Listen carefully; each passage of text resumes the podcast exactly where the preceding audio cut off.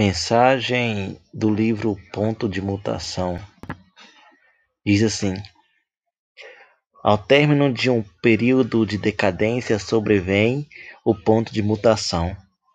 A luz poderosa que fora banida ressurge. Há movimento, mas este não é gerado pela força. O movimento é natural, surge espontaneamente.